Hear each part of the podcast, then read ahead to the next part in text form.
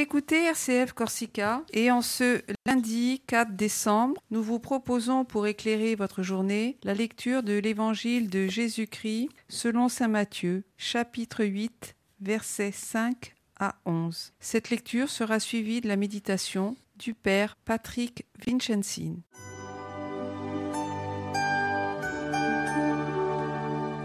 Évangile de Jésus-Christ selon Saint Matthieu. En ce temps-là, comme Jésus était entré à Capharnaüm, un centurion s'approcha de lui et le supplia. Seigneur, mon serviteur est couché à la maison, paralysé, et il souffre terriblement. Jésus lui dit, Je vais aller moi-même le guérir. Le centurion reprit, Seigneur, je ne suis pas digne que tu entres sous mon toit, mais dis seulement une parole, et mon serviteur sera guéri. Moi-même qui suis soumis à une autorité, j'ai des soldats sous mes ordres. À l'un je dis, Va, et il va. À un autre, Viens, et il vient. Et à mon esclave, Fais ceci, et il le fait. À ces mots, Jésus fut dans l'admiration et dit à ceux qui le suivaient Amen, je vous le déclare, chez personne en Israël, je n'ai trouvé une telle foi. Aussi, je vous le dis, beaucoup viendront de l'Orient et de l'Occident et prendront place avec Abraham,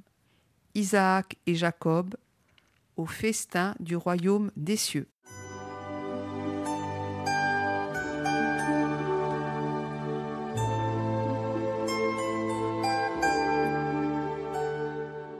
Chers amis, bonjour. Nous continuons nos méditations. Évidemment, nous avons laissé Marc que nous lisons le dimanche pour euh, cette semaine euh, nous attacher à Matthieu et à Luc. C'est un centurion, un païen, que nous devons euh, la phrase que nous prononçons avant de recevoir l'Eucharistie. Seigneur, je ne suis pas digne que tu entres sous mon toit, mais dis seulement une parole et mon serviteur sera guéri et je serai guéri. Jésus constate qu'un païen peut croire sans hésitation à la puissance de la parole. il est stupéfait. Il y a deux choses qui émerveillent le Seigneur, notre foi, et ce sera au, au verset 10, puis au chapitre 27, verset 54, et notre manque de foi en Marc 6, 6. Notre foi et notre manque de foi sont deux choses qui stupéfait le Seigneur. Toutes les deux sont pour lui quelque chose d'inédit, merveilleux ou monstrueux. Notre liberté le surprend. C'est quelque chose d'imprévisible, de nouveau pour lui.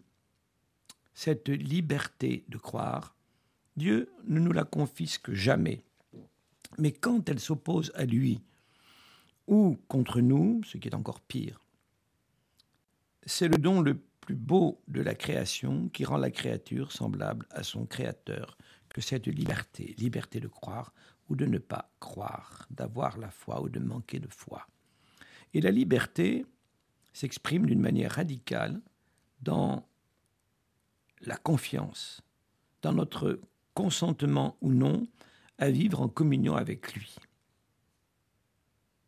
Nous sommes en présence du second des dix miracles de ce chapitre 8.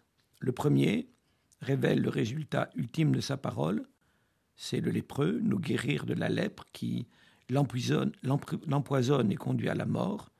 Et ce second miracle en révèle sa source, notre foi en la parole. Les miracles sont des signes, c'est le mot que l'on trouve essentiellement dans l'évangile de Jean, qui ont une signification spirituelle. Le signe, c'est important, effectivement nécessaire, comme par exemple les lettres de l'alphabet qui servent à écrire. Mais ce qui compte, c'est lire ce qui est écrit. Ce n'est pas déchiffrer. Malheureusement, nous accordons plus d'importance aux miracles qu'à leur signification. Nous voulons des miracles, nous voulons que Dieu guérisse un tel et pratiquement ressuscite un autre. Nous sommes attachés à cet avantage matériel que nous pouvons en retirer. Celui qui est guéri retombera malade qui est ressuscité mourra de nouveau, comme s'il ne suffisait pas de vivre et de mourir une fois. Ce qui est important, ce n'est pas le signe qui est passager et peut-être insignifiant, mais sa signification grande et éternelle. Tout cela, Jésus lui-même l'exprime par une parole qui, qui alors qu'il guérit le corps, explique ce que signifie cette guérison. Le miracle est donc un signe visible dont il faut lire la signification invisible. Cette capacité de lecture symbolique distingue l'homme de l'animal. Une rose rouge pour une chèvre, c'est juste de la nourriture. Pour une femme, elle représente le cœur de celui qui la lui offre, n'est-ce pas? Tout miracle signifie un aspect de notre transformation à son image. Jésus soigne nos pieds pour marcher avec lui, nos mains pour l'accueillir, nos sens pour l'écouter, le voir, le sentir, le toucher, le goûter. Il est signe de l'amour de Dieu qui intervient en notre faveur.